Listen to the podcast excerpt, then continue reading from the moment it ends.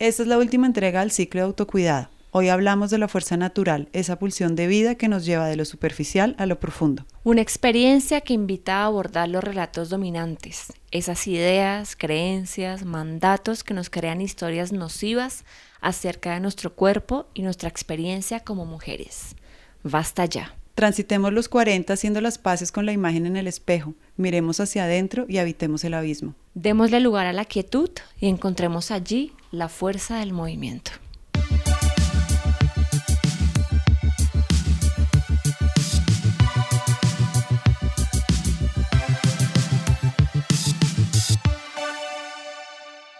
Bueno, empezamos el programa de hoy con una invitada maravillosa.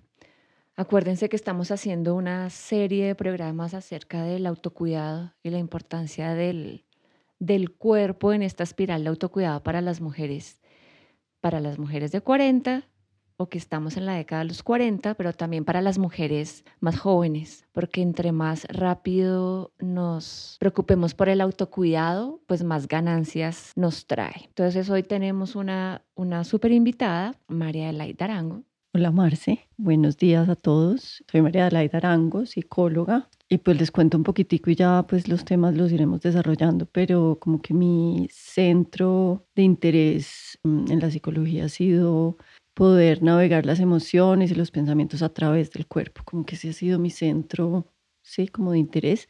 Y también el origen de ese interés empezó contigo, Marce, cuando bailábamos en la Nacional hace mil años con Carolina. Entonces, muy feliz de estar aquí, poder conversar acerca de los 40 años. Me encanta empezar la conversación justamente con esto que acabas de decir, porque en estos encuentros con mujeres hablando del autocuidado del cuerpo, me di cuenta que mi ritmo también con el cuerpo había cambiado, yo no había sido consciente, que había comenzado haciendo gimnasia olímpica y eso implica una velocidad, ¿no? Y como también una fuerza y una conciencia distinta con el cuerpo. Después la dejé y comencé a bailar y ahí construí una relación también distinta con el cuerpo y una disciplina también que cambió muchas cosas. Y después le di paso al yoga y ahora estoy fascinada con el, con el masaje, pero me he dado cuenta que eso ha implicado velocidades distintas y ahora voy con el masaje y la práctica de yoga a otro ritmo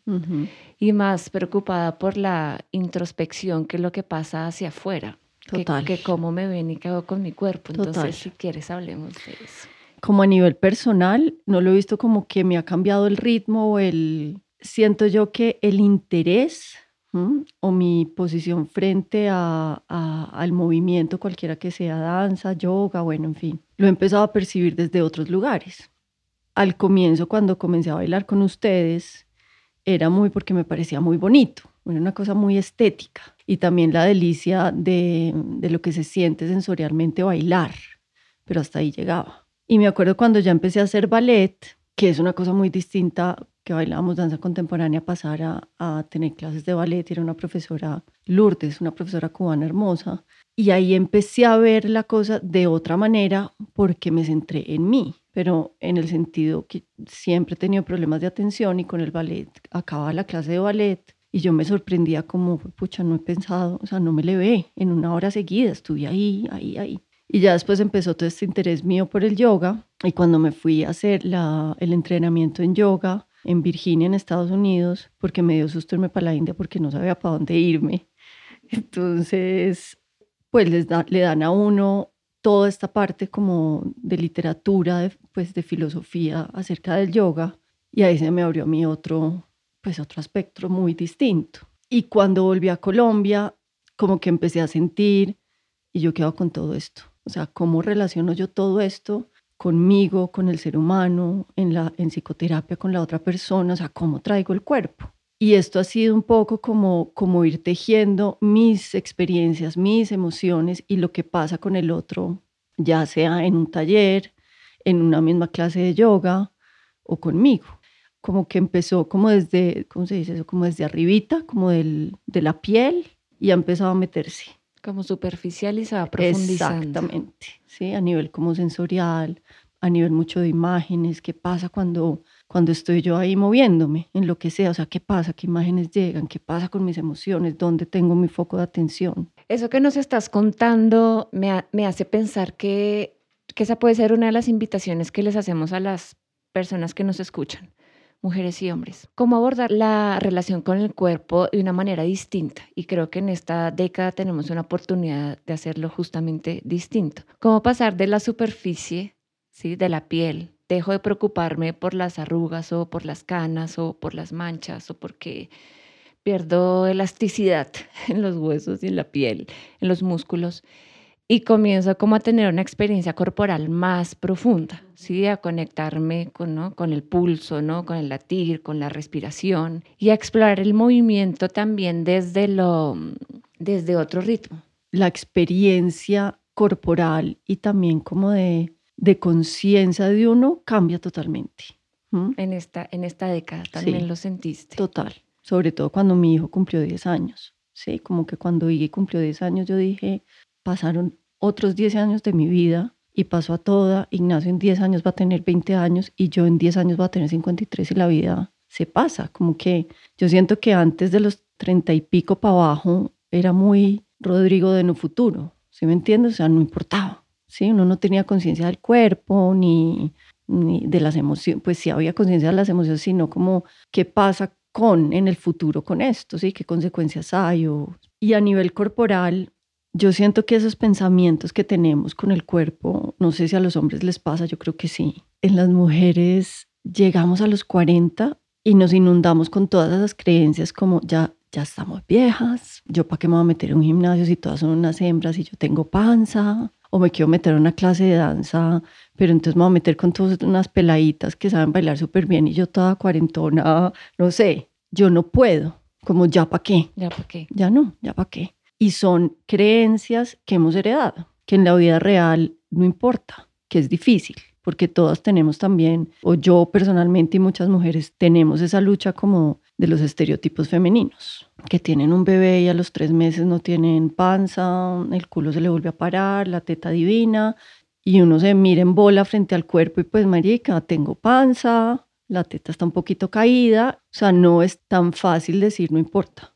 ¿Sí? Aceptémonos como somos.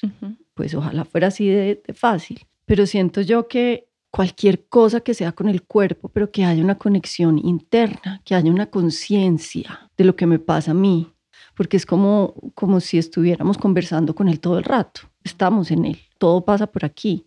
Y siento que, que cualquier acercamiento que tengamos al cuerpo es una ganancia muy grande para nosotras las mujeres.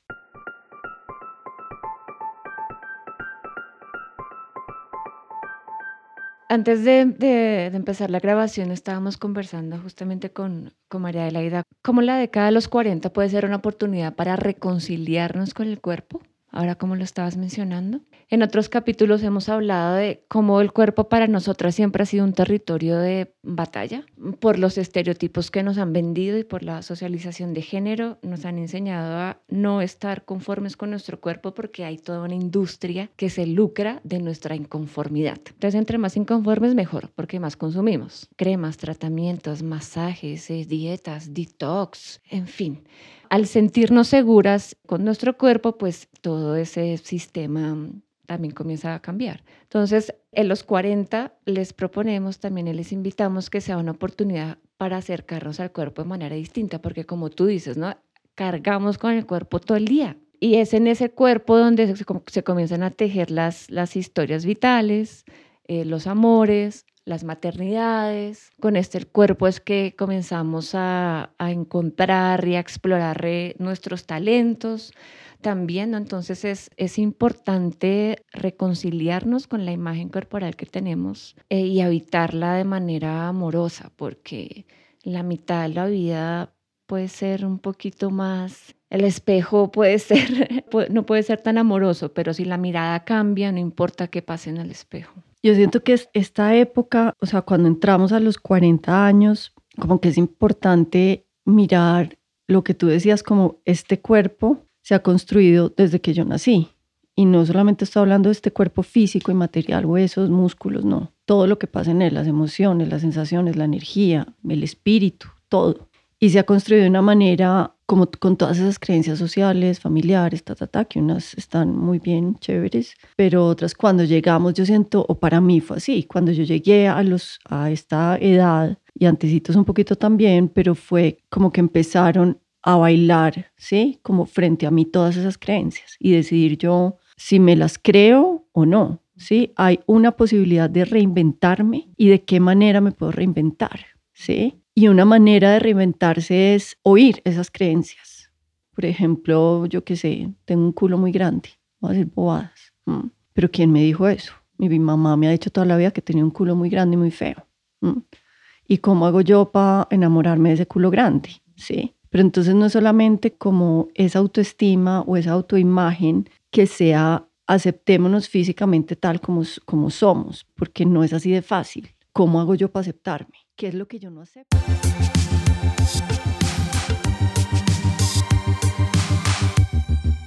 En ese proceso como de reencuentro mm. con el cuerpo, ¿cómo aparece tu proyecto? Cuéntanos de tu proyecto que se llama Fuerza Natural Colombia. Me fascina el nombre. Sí, inspirado obviamente por Gustavo Cerati. Se iba a preguntar, lo sabía. claro. Total.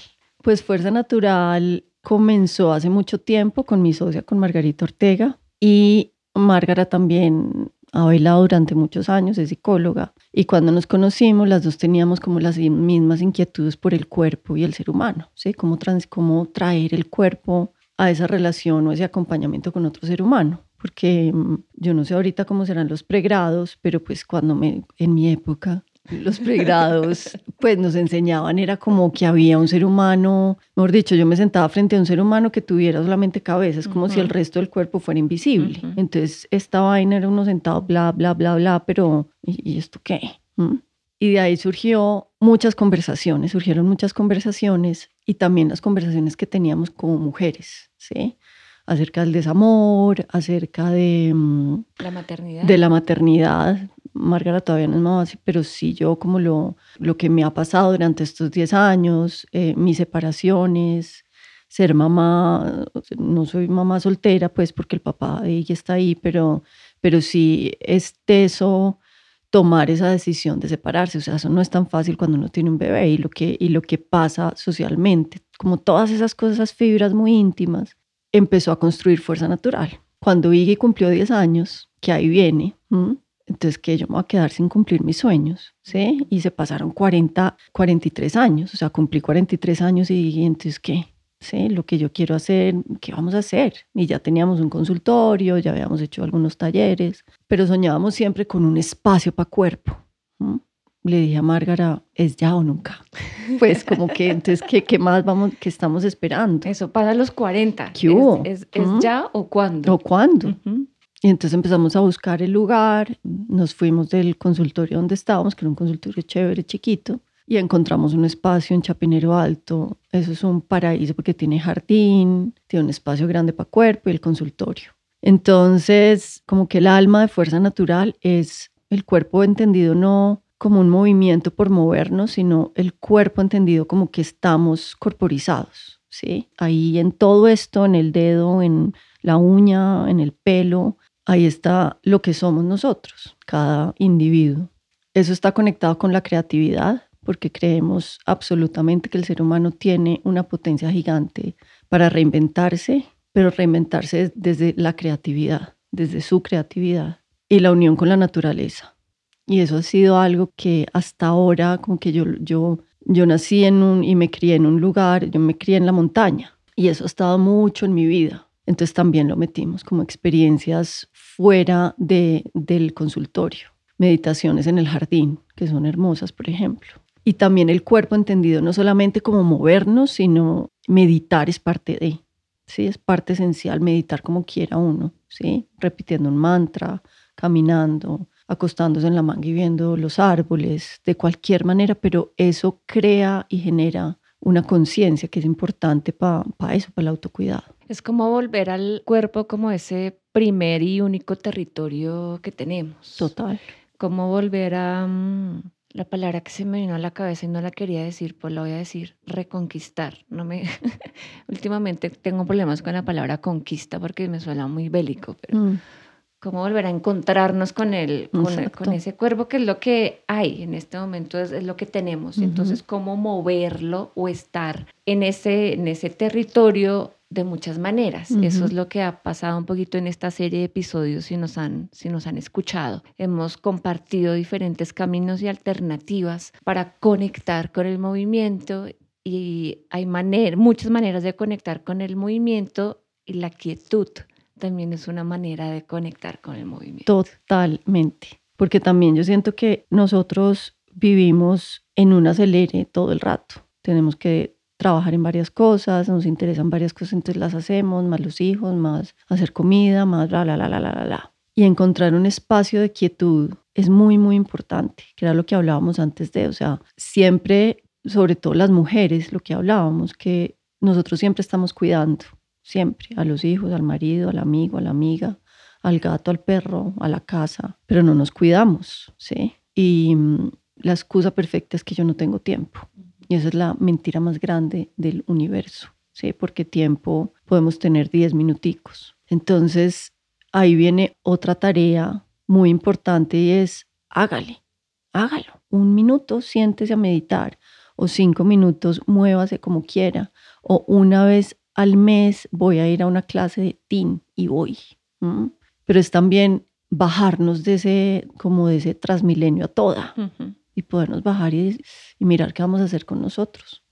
Sí, antes de, empezar esta conversación, eh, hablábamos fuera de micrófonos, que en el tema de, de, autocuidado y sobre todo para las mujeres hay tres variables que son fundamentales y es darnos espacio, darnos tiempo y darnos permiso un poquito con lo que estaba diciendo María Elaida, nos han socializado en que el cuidado siempre es hacia otros y hay que cuidar también el trabajo y hay que cuidar a la familia extendida y hay que cuidar siempre de otros, no, no, no cuidarnos a nosotras mismas, que nuestro tiempo entonces está en función de producción para otros y no tiempo para nosotras y que cuando a veces sacamos tiempo y sacamos espacio para hacer las cosas que nos interesan y que nos hacen sentir bien, pues nos sentimos culpables. Total. Porque estamos abandonando por unos minutos a la, pareja, a los hijos, a la abuelita, a la mamá, al trabajo, no sé, ¿no? Entonces a él la, la, culpa también es una variable muy, muy fuerte que nos han,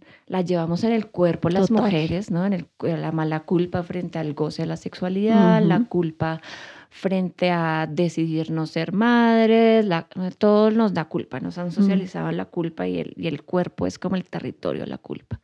Entonces el autocuidado también es una, un desafío a esas normas de género y es como, no, un momento, va a parar y voy a encontrar tiempo, voy a encontrar espacio y el bienestar me va a producir placer, no voy a sufrirlo. Y además hacerlo genera culpa, transite la culpa, ah, que está bien también, porque al final no pasó nada. Sí, que a mí, Iggy chiquito, me pasaba eso como que yo me iba a hacer mis cosas y yo me iba pensando, pero es que está muy chiquito, pero es que como si le fuera a pasar.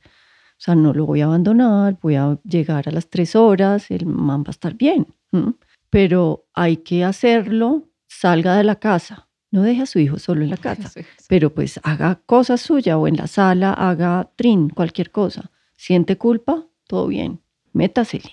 Y al final de la práctica, de la clase, de la caminada, de leer el libro, pues vuelva donde su hijo o llegue a la oficina, no pasó nada. Sí, no pasó nada. Creo que ahí el, reto es pues meternos como en ese espacio de bienestar, cualquiera que sea, y acallar por unos eh, minutos o u, horas, ¿no? Esa, esa voz que nos dice, no deberías estar acá, debes estar haciendo algo más, ¿no? Y como, o bueno, decir, decir, bueno, decirle a esa voz, bueno, ok, vamos a hacer esto juntas, ah, sígale, sígame diciendo que no, que no merezco tiempo, que no merezco espacio, y salir al otro lado y decir, ah, no pasó nada. Y hay una cosa también que nos han vendido mucho, pues los yogis me pueden matar, ¿sí? Pero nos han vendido una cosa, una mentira muy grande y es el bienestar, que tenemos que estar bien siempre, como si uno tuviera bienestar las 24 horas del día también hay malestar. Claro, y está bien tenerlo, porque es que es parte de. O sea, esta cosa que nos venden, no sé, en Instagram o pues la red social que uno siga, de personas que, que tienen un camino espiritual, ¿sí? Es yo estoy bien todo el rato, ¿sí? Yo soy un ser humano zen, yo soy como Buda. Eso es mentira, porque uno trata y uno busca, pues es que es rico sentirme chévere, o sea, es rico sentirme tranquila, es rico la sensación que me genera meditar o moverme, es rico. Pero yo cómo hago para llevar esta sensación con la que terminé esta, no sé, esta media hora de meditación o bailando zumba o lo que sea que haga el ser humano y cómo lo prolongo. Esa es la tarea. Pero es mentira que uno tiene bienestar las 24 horas del día. Entonces, ¿cómo hacer yo? Porque ahí es yo tengo que estar bien todo el rato y entonces cuando llegan estos pensamientos o la tristeza o el mal genio, yo lo que hago es rechazarlos, porque yo tengo que estar bien, yo tengo que estar bien. Entonces yo como hago es para decirles, venga pues, entonces ¿cómo vamos a hacer para estar aquí juntos, a convivir? Porque es que van a estar toda la vida. ¿Los oigo o los niego o cómo hacemos? ¿Qué hacemos?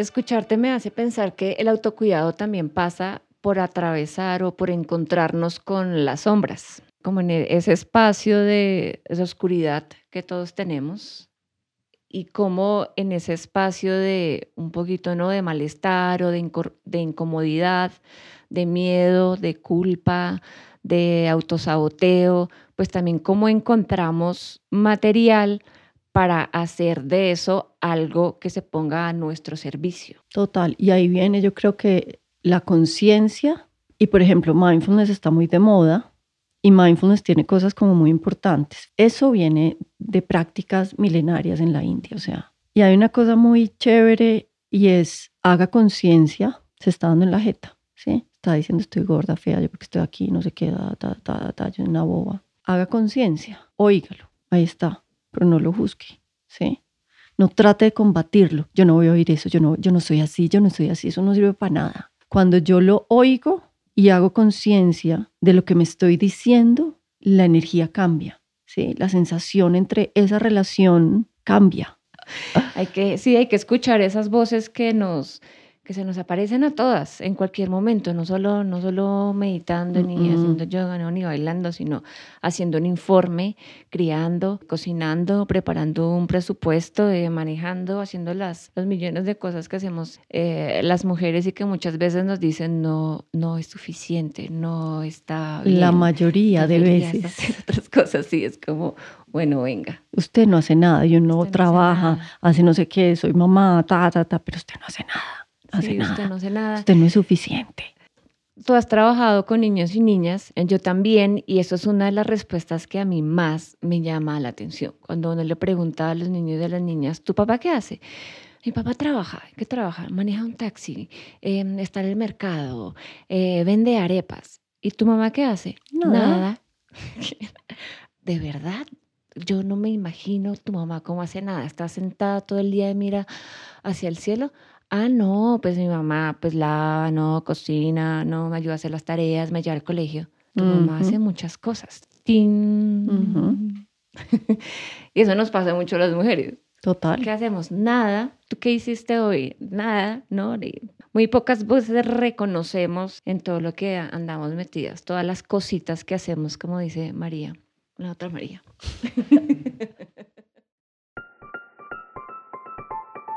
Bueno, bien, entonces, ¿cómo podemos invitar a las personas que nos escuchan a acercarse a Fuerza Natural? ¿Qué les puede pasar cuando van a Fuerza Natural? De todo. Bueno, en Fuerza Natural, entonces somos dos psicólogas, hacemos psicoterapia, es una psicoterapia sistémica corporal, se llama. Vamos a hacer ahorita un taller que se llama eh, Narrativas Corporales, que es esto que estamos hablando, y es un taller dirigido a mujeres y es mirar cuál es su relato dominante es decir, ¿con qué se dan la jeta? Si lo que usted se repite todo el rato es yo no soy suficiente, yo no soy suficiente, o estoy muy gorda, o yo no sirvo para nada, o todo lo que hago me genera culpa, lo que sea. ¿Y cómo hacer con ese relato? ¿Cómo ese relato dominante está en el cuerpo? ¿Quién es? ¿Qué cara tiene? Lo bautizamos, o sea, lo, simbólicamente sale del inconsciente y del cuerpo y lo podemos ver. ¿Y cómo hacemos para encontrar ese relato como más chévere, ¿sí? Un relato que sea más amigo de nosotros, ¿sí? Igual los relatos dominantes aparecen mejor dicho, cada minuto nace uno. Se reinventa también. Se regenera, se regenera. Así como nosotras a los 40 los relatos dominantes también se reinventan. Total.